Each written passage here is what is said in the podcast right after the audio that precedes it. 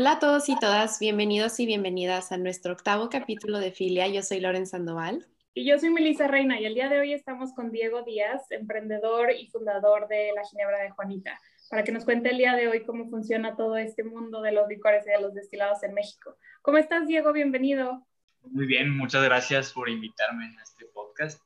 Eh, bueno, sí, eh, Ginebra de Juanita, pues lo creamos en 2018 con la intención de crear un ginebra de una calidad muy alta eh, que pudiera ser apreciada por cualquier consumidor dentro de México y también pensamos pues, después que, lo, que se pueda probar en el extranjero.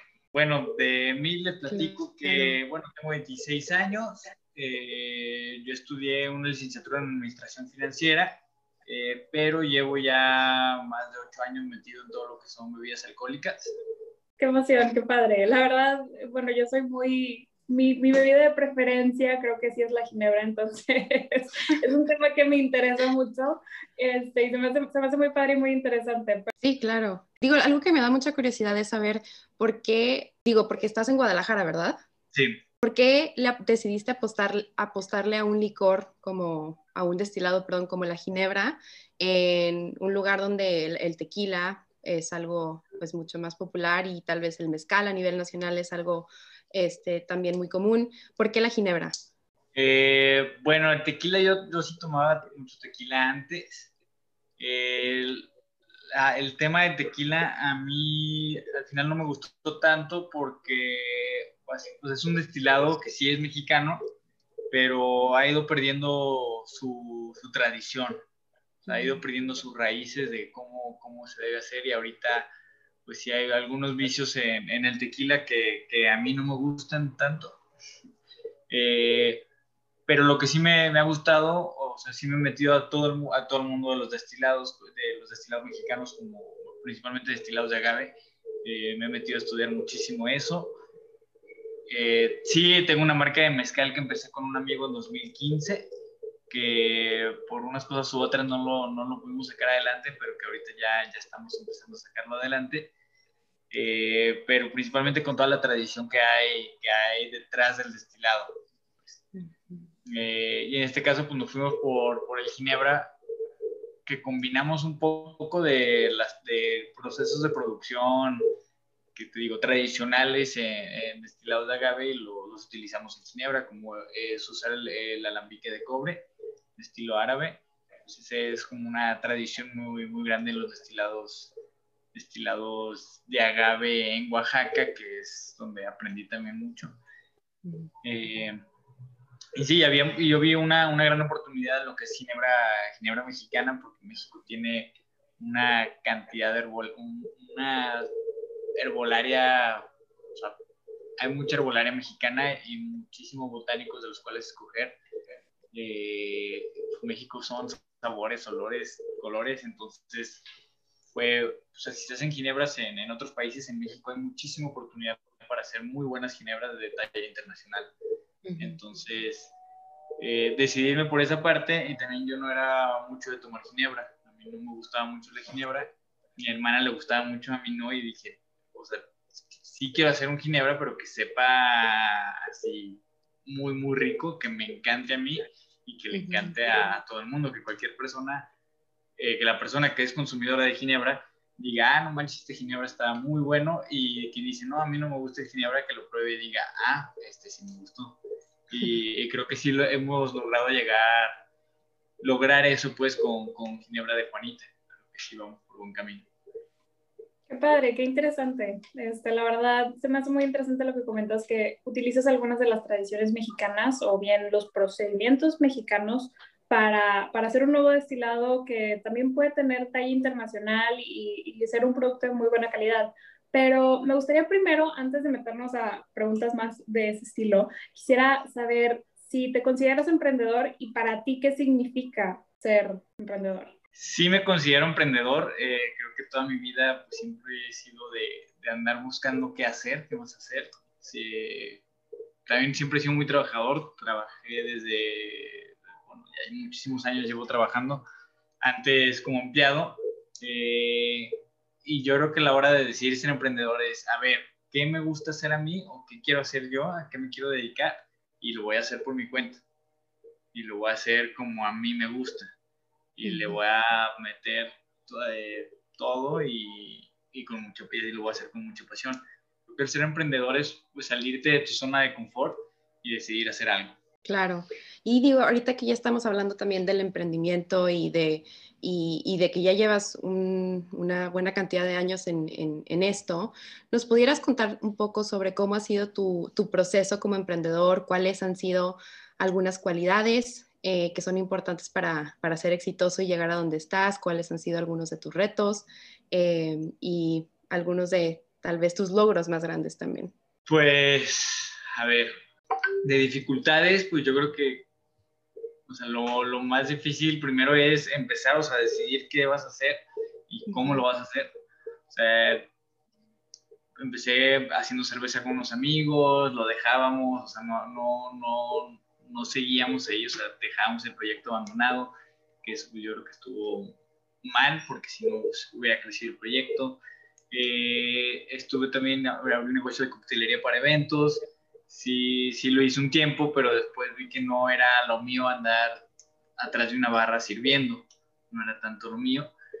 Eh, luego abrí la marca mezcal, sí, sí dije esto, esto es lo mío, o sea, lo mío es andar en las bebidas alcohólicas, aprender de bebidas alcohólicas, conocer a gente dentro del medio, conocer todas las tradiciones, toda esa como magia, esa química que se que, que hay detrás de los destilados, dije, esto sí es lo mío.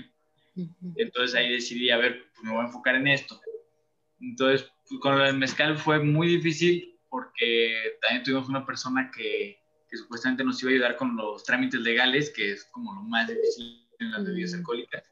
Eh, le pagamos y tardó, se desapareció, se desapareció, luego apareció, eh, así un rollo y duramos dos años con eso, nunca nos hizo nada. Al final pudimos recuperar el dinero que, que le habíamos dado eh, pero pues sí, perdimos dos años y, está, y no sabíamos qué hacer, no sabíamos cómo, cómo hacer eso.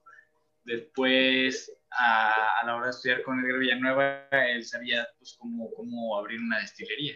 Y, y, él me ayudó mucho pues a hacer todos los trámites legales, junto con los contadores que, que, que me llevan la contabilidad ahorita, que ellos me ayudaron muchísimo. eh, para hacer todo el trámite legal que es súper complicado en el tema de bebidas alcohólicas. Eh, pero pues ya lo, lo, pude lograr, entonces fue como el reto más grande, era como, ah, algo que no entendía, que no te lo enseñan en ningún lugar, o sea, en la universidad no te enseñan nada de eso, entonces sí es bien difícil, pero pues yo creo que fue perseverancia y es como, a mí me gusta esto y lo voy a hacer. Y, y también me ayudó muchísimo ir a terapia en, como estaba todo, con todo esto atorado del negocio que no, no, nomás no conseguíamos los permisos eh, la terapia me ayudó muchísimo y fueron saliendo las cosas y al final pues estamos donde estamos, que bueno, de logros, pues Ginebra Juanita ahorita ya se vende a nivel nacional, estamos pues, en Los Cabos, Guadalajara, Vallarta, eh, Puebla, eh, la River Maya, estamos ¿dónde más? en Guanajuato, Monterrey, ya estamos en diferentes lugares, yo creo que ese es un logro muy grande y la gente pues, ya ya pide ginebra de Juanita y hay gente que dejó de consumir ginebras importados para consumir ginebras mexicanas, entre ellas Juanita. Eso, eso creo que es un gran logro. Eh, y también que el, que, el, que el paladar mexicano sí, sí, esté aceptando ginebras, ginebras locales.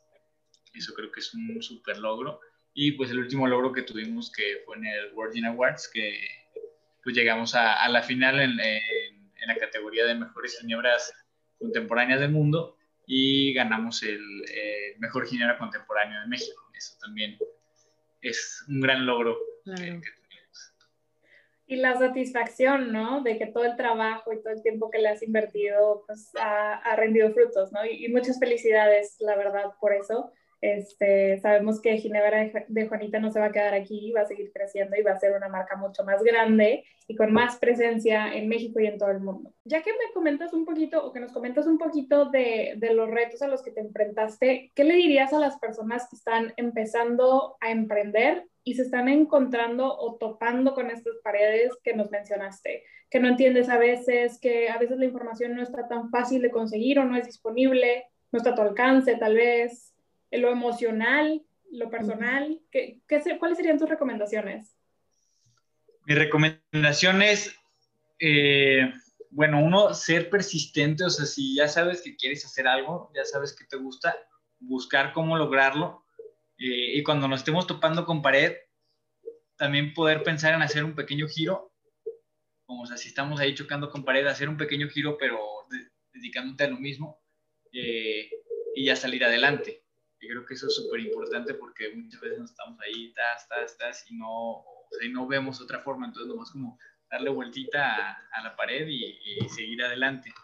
Eh, escuchar a todos, bueno, cuando estás emprendiendo todo el mundo te quiere decir qué hacer, ¿no? Eh, hay muchísima gente que sí te puede apoyar muchísimo, hay muchísima gente que, no te va a apoyar, no, no, no te va a servir lo que te digan, pero pues saber diferenciar, o sea, qué sí tomo, qué no tomo, eh, y agarrarlo y usarlo para crecer. Y yo creo que la parte emocional es súper importante también, eh, como estar bien tú mismo, porque al final pues el negocio es un reflejo de ti. O sea, es, es o sea, el emprendimiento es, pues eres tú proyectando, proyectándote en, en lo que haces. Entonces creo que es súper importante la parte emocional, porque si estás bien tú, puedes tener bien el negocio. Sí, como, como decías antes, también buscar apoyo emocional en, en su momento, porque digo, yo también he estado en, en momentos eh, donde te atoras y tener un apoyo es, puede hacer totalmente la diferencia. Entonces, digo, creo que son buenísimos tus, tus consejos y, y, y, qué bueno que, te, que, que, has persistido a través de los años y que pudiste llegar al lugar a donde estás ahorita. Y bueno, algo que también es algo, es, es importante para nosotras es el aspecto social, ¿no? Y algo que hablamos mucho en este podcast es cómo podemos contribuir al cambio social y quisiéramos saber cómo es que tú crees que el emprendimiento puede aportar a la sociedad o de qué maneras pudiera aportar. Bueno, en una sociedad mexicana creo que es, es muy importante, o sea, una, una de las cosas que hacemos nosotros es quitar el malinchismo de que, ay, lo hecho en México está chafa. No, lo hecho en México está bien chido y, y, hay calidad, o sea, en este ejemplo, una ginebra importada no le piden nada a una ginebra mexicana. hay muchísimas ginebras mexicanas buenísimas. Muchas veces por malinchistas nos vamos a, comprar al extranjero y no le damos ni siquiera oportunidad a los mexicanos. Que yo creo que eso es un error y es algo que estamos cambiando.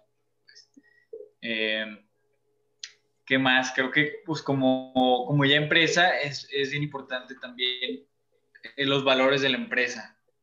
O sea, ¿qué, ¿qué, quiere la empresa? Nosotros, pues aquí en la destilería todo lo orgánico, digamos, lo, lo composteamos. Creo, creo, que ese es un cambio, bueno, un, un, aporte que estamos haciendo ecológicamente, que muchas veces pues, las destilerías son de mucha contaminación. Entonces, pues nosotros tratamos de mantener nuestros residuos a lo mínimo eh, todo lo tratamos de reutilizar, de reciclar, todo. Y creo que también es bien importante los valores como dentro de la empresa con los empleados. ahorita somos dos personas, eh, soy yo y otra persona que trabaja conmigo.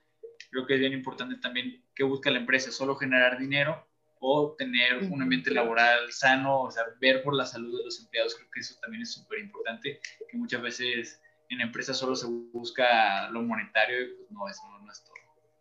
Es, bien importante, o sea, la gente que te está ayudando, eh, hay que darle muchísimo valor. Claro, y es muy cierto lo que dices. Muchas veces nos guiamos porque vemos un nombre de fuera o una marca de fuera y preferimos tomar esa al producto local. Y bueno, en estos momentos en los que estamos viviendo pues, una pandemia es muy importante también enfocarnos en consumir lo que, lo que se produce en México, consumir de la gente que, que lo está trabajando acá, ¿no? Entonces, ¿cómo, ¿cómo crees tú que podemos empezar a cambiar esos hábitos de consumo y darnos cuenta que existen productos verdaderamente buenos, que son mexicanos, y, y pues bueno, que pueden ayudar también a, a impulsar a nuestro país a crecer? ¿Cómo crees que pudiéramos cambiar eso? Eh, pues yo creo que investigando sobre qué se hace, en, primero qué se hace en tu localidad, o sea, en tu ciudad, en, tu estado, eh, investigando a qué se dedican, o sea, tradicionalmente a qué se dedican, a qué son buenos a hacer, y buscar comprar eso y luego no andar regateando de que, ay, oye, eh, ¿por, qué tan, ¿por qué tan caro? Y de que, oye, estás comprando algo de menor calidad, extranjero, a mayor costo, tampoco andes regateando aquí a lo, a lo mexicano. O sea, creo que es importante investigar, o sea, qué, qué, qué se hace tradicionalmente en, en, donde vives o qué se está haciendo novedosamente donde, donde, se vive. En el caso de los destilados, pues hay muchísimas gineras mexicanas muy buenas, hay whiskies muy buenos, buenísimos, hay rones también de, de Michoacán buenísimos, que muchas veces no le damos entrada. Y están a súper buen precio y están buenísimos creo que pues debemos de, de, darle la oportunidad a lo mexicano en, todos los sentidos. En este caso, pues hablamos de bebidas alcohólicas, bebidas alcohólicas, pero lo que es ropa, comida, eh, calzado, muchísimas cosas mexicanas que muy buenas y creo que sí, ahorita es bien importante como enfocarnos a, a adentro, de, adentro de México para, para, poder sacar adelante la economía, pues que el dinero se quede aquí por un rato. Sí, como dices, o sea, no es algo que es nada más en, en, los alcoholes, ¿no? O sea, es un, es un tema que está presente en muchas otras áreas de nuestra sociedad y nuestro día a día.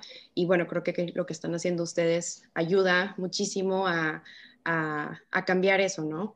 Y me gustaría también preguntarte, ¿Qué, ¿Qué, planes tienes a futuro con la Ginebra de Juanita? ¿Qué piensan hacer en, no sé, en estos próximos meses, años? ¿En dónde se ven?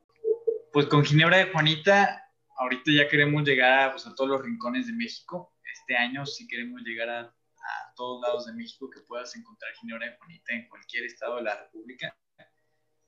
Eh, se haga más conocido y empezar ya con, con las exportaciones. Eso creo que es la meta, bueno, es, es, es, de hecho, es la meta para este año, poder ya empezar con exportación, sea Europa, Estados Unidos y también hay algunas opciones para, para Sudamérica. Entonces, la meta, y como vemos a Juanita, ya exportando y de este año en adelante y pues ir creciendo la marca. Qué padre, felicidades. Eh, estamos muy seguras y de que van a lograr todo eso y más y también que tus demás proyectos van a ser súper fructíferos y súper exitosos. Pero antes de cerrar, nos gustaría también hacerte la pregunta de, de, todos nuestros invitados, que para nosotros es muy importante, saber cómo tú, Diego, piensas que todos podemos ser parte del cambio.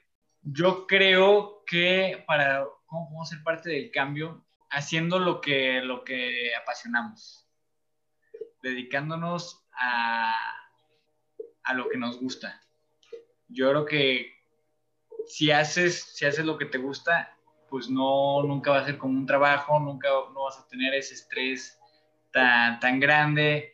O sea, la gente va a estar feliz de dedicarse a lo que se gusta. Entonces, eh, yo creo que sería una sociedad mejor si todos hiciéramos lo que nos apasiona. Creo que todo saldría mucho mejor, las, las cosas se harían de muy buena forma. No, me encanta.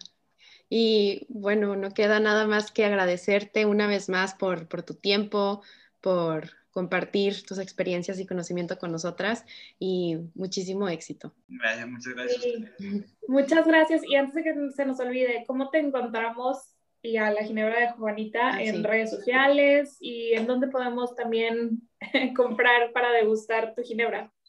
Bueno, en redes sociales estamos tal cual como Ginebra de Juanita, en Instagram y Facebook. En Guadalajara estamos en Vinos América y la Playa físicamente. Eh, Pachuco Vinos y Licores por Instagram nos ayuda con, envíos a domicilio o envíos nacionales. También tenemos envíos nacionales por Mercado Libre. En Monterrey en Invino nos pueden encontrar. En Baja California con Baja Wines. Allá todos los demás lugares eh, por Mercado Libre les podemos hacer un envío o que nos escriban por Instagram también ahí les contestamos. Súper. Muchas gracias, Diego. Muchas felicidades por todo. Gracias, gracias a ustedes.